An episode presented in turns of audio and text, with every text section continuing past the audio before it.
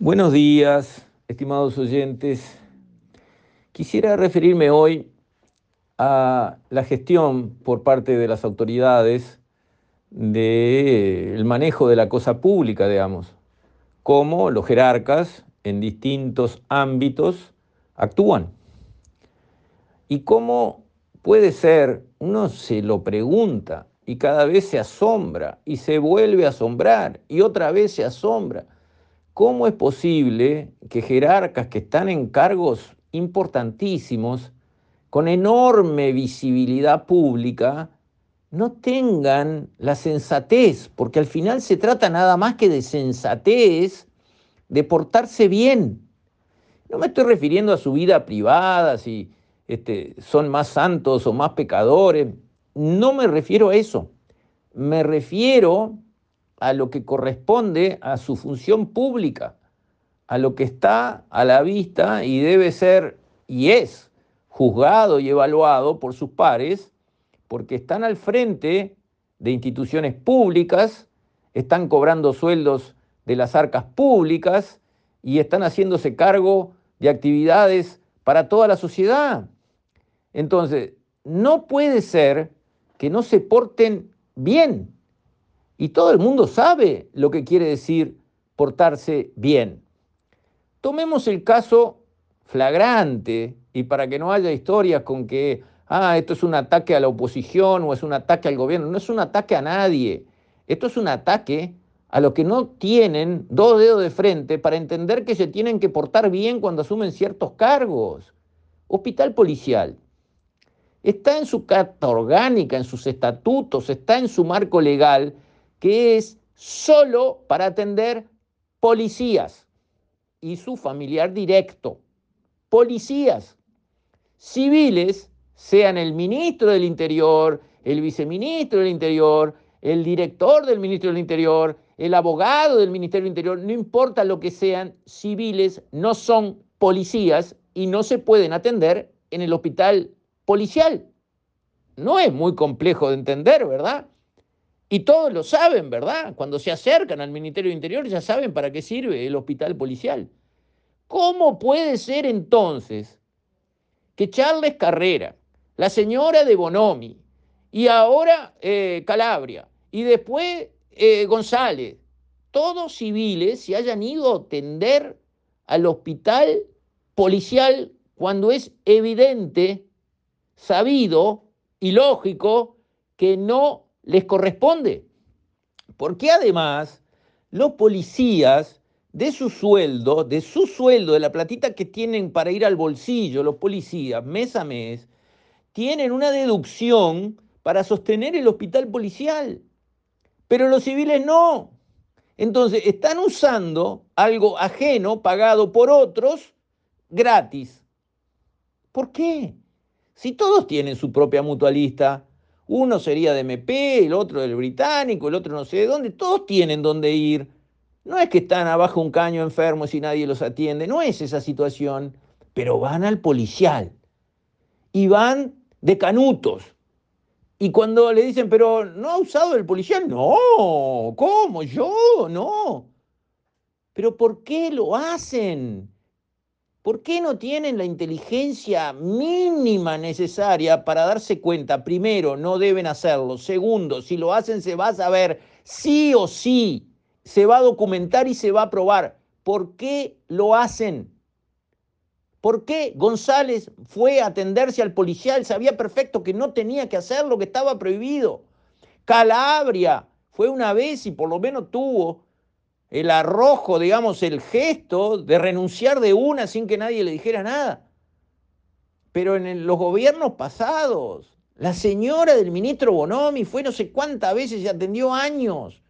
No le correspondía. Charles Carrera metió a una persona que este Víctor Hernández, que había tenido, digamos, un accidente probablemente producido por una bala salida de la comisaría y lo tuvo ahí tres años con su hermano viviendo y atendido y comiendo ahí adentro del hospital policial, más una partida de dinero, todo eso por fuera del marco legal. Todavía para medio camuflar las cosas le daban rango policial como si hubiesen sido policía, todo un espanto. pero no entienden que no se puede hacer. No entienden que estamos en el siglo XXI y que como dice Santo y Seña, que además cada dos por tres les destapa alguna olla, todo se sabe. Y después que se sabe y quedan con la cola al aire, no tienen más remedio que renunciar e irse con la cola entre las patas, vapuleados por propios y ajenos, como corresponde. Pero ¿por qué lo hacen? ¿Cuál es la razón? Yo tengo una interpretación. La tentación más grande para el ser humano no es la lujuria eh, o, o la gula de comer algo rico. No, piensen, el diablo cuando tienta a Jesús, que se fue 40 días al desierto a ayunar, ¿con qué lo tienta? No lo tienta con una hermosa mujer, él que era un judío joven de treinta y pico de años. Este, no, no, lo tienta con el poder. El poder. Si eres el Hijo de Dios, cambia esa piedra en pan para alguien que hacía 40, años, 40 días que no comía, estaba muerto de hambre. El poder, usa el poder. Yo creo que la justificación, la explicación de por qué la gente cae en esta pavada de hacer lo que no le corresponde y queda reventada socialmente por culpa de eso, es para usar el poder.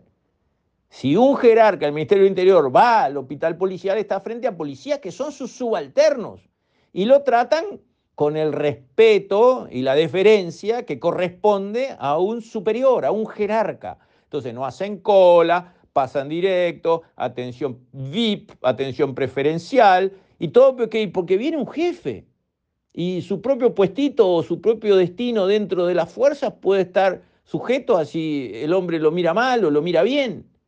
Entonces, allá adentro sienten el veneno del poder, se sienten poderosos, le rinden pleitesía los empleados que están allí. Por eso el hospital militar les interesa más que el británico o que el americano o que el italiano o que cualquier hospital a donde ellos pudieran ir por sus propios medios que tienen pagado en su cuota de su mutualista, cualquiera que sea, más o menos el FONASA.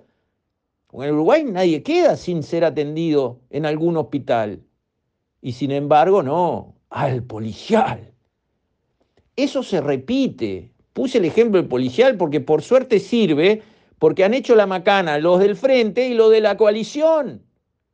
Entonces se ve que no estoy hablando para quitarle votos a uno y ponerle votos a otro. Estoy hablando para que este país funcione mejor y a ver si les entra en la cabecita a los que asumen un cargo importante que se tienen que portar bien el primer día cuando entran hasta el último cuando se van. Estas cosas que están mal no las pueden hacer. Primero porque no deben hacerlo. Y segundo porque si las hacen se va a saber y les va a ir horrible. Y después del desastre, todos dicen y, repiten, perdón, perdón, no debía haberlo hecho. ¿Y por qué lo hiciste si se sabía que se iba a saber? Entonces creo que la sociedad tiene que hacer sentir su presión. Porque todos después vienen a buscar el voto y forman parte de la lista y es el equipo y el no sé qué. La sociedad tiene que decir, cuando vienen a los comités y a dar las charlas y la conferencia, ojo, no queremos nadie que se porte mal en este cuadro. Ojo, no sirve. Estamos conscientes y cuidando los dineros públicos. Y queremos que la gente que va a cargos de alta relevancia dentro del sector público, de la mano de la política, obviamente, gracias a Dios que tenemos democracia y van de la mano de la política, ojo, se tienen que portar bien.